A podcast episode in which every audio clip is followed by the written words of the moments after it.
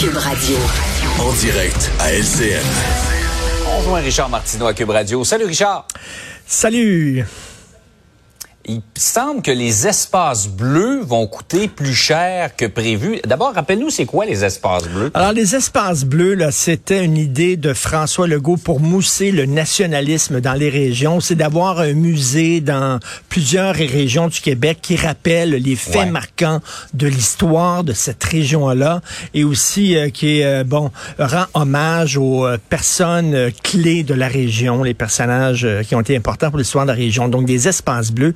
Ça devait coûter 259 millions de dollars. Là, il y a un texte de la presse canadienne qui nous apprend que ça va coûter 300 millions et même peut-être plus parce que euh, la journaliste de la presse canadienne, Jocelyne Richer, euh, euh, parlait à des gens. On dit, écoutez, on n'a pas vraiment d'échéancier, il n'y a pas vraiment de plafonnement pour le budget, donc ça peut être un chèque en blanc.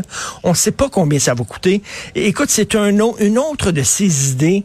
euh, je le dis souvent, c'est des idées qui flashent, qui captent l'attention, Ouais. qui sont pas nécessairement des bonnes idées parce que, écoute, dans les, dans les régions du Québec, il y a déjà des musées qui existent. Je suis allé à Charlevoix il y a deux ans. Il y a un très beau musée sur l'histoire de Charlevoix avec une terrasse qui donne sur le fleuve. D'ailleurs, cet été, il y a une exposition sur les années hippies dans Charlevoix. Ça, ça, Ah ouais. L'exposition s'intitule Au bout de toutes. Alors, vous pouvez aller voir ça.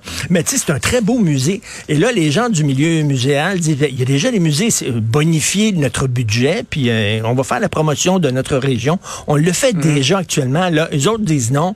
On va on va créer un gadget, une patente, les espaces bleus, puis tout ça. Ouais. Même affaire que la Maison des aînés. Hier, je recevais à mon émission en Cube Radio, euh, Jean-François, une fille qui est partie à 23 ans, euh, une entreprise qui offre des soins à domicile aux personnes âgées. Elle a 750 employés maintenant, elle a 40 franchises à travers le Québec. Et elle me dit, ben, pourquoi créer des maisons des aînés et investir dans le béton alors qu'on devrait plutôt investir dans les soins à domicile? Tu sais, c- ça montre, Ouais. il y a plein de... est là. L'avenir est là. Il y a plein de projets comme ça qui sont mal ficelés. On ne sait pas combien ça va coûter. Et qui, tu sais, les, les maternelles 4 ans, on a déjà un très, très bon réseau de CPE. Il y a personne qui se plaint de, de l'éducation que les jeunes reçoivent dans les CPE. Non, on va rajouter une couche de la maternelle 4 ans. Il y a plein euh, d'idées comme ça, de gadgets. Donc, écoute, ça va coûter combien? Là, c'est 300 millions. Regarde Ouais. bien ça. Ah, regarde bien ça, le prix Ouais. monté, toi, là, tu verras, là.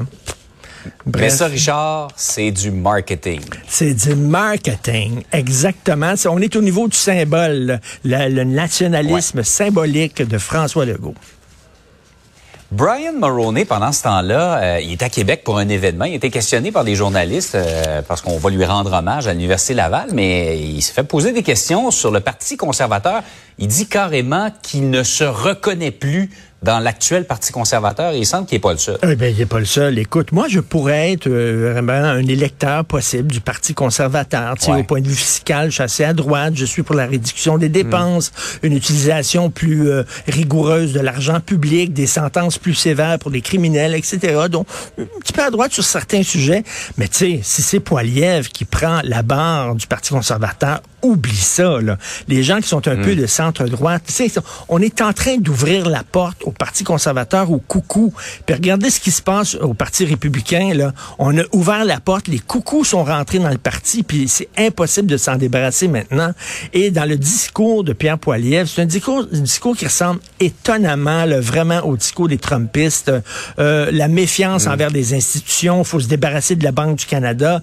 Et disait, écoutez, la meilleure chose qui pourrait arriver, c'est d'investir dans les bitcoins. Puis tu as vu, toi, les crypto-monnaies? On ces voit ce que ça les donne, derniers ouais. jours?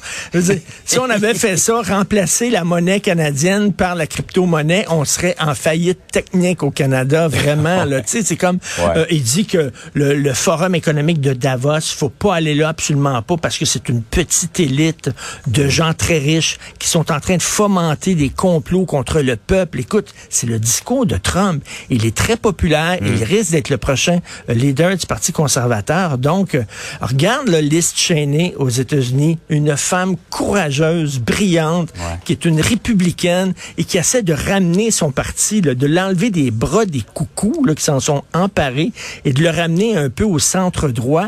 Elle est toute seule, elle est, elle est- c'est, euh, c'est assez difficile pour elle, mais quelle femme courageuse, incroyable. Est-ce qu'on veut qu'il arrive ça au Parti conservateur? Donc, je comprends fort bien Brian Mulroney en disant, je ne me reconnais plus dans ce parti-là. Ouais, on a l'impression que le parti est un peu à la croisée des chemins hein, avec l'élection actuelle du chef. Tout à fait. Hey Richard, passe une belle journée. Merci. Bonne journée, Jean-François.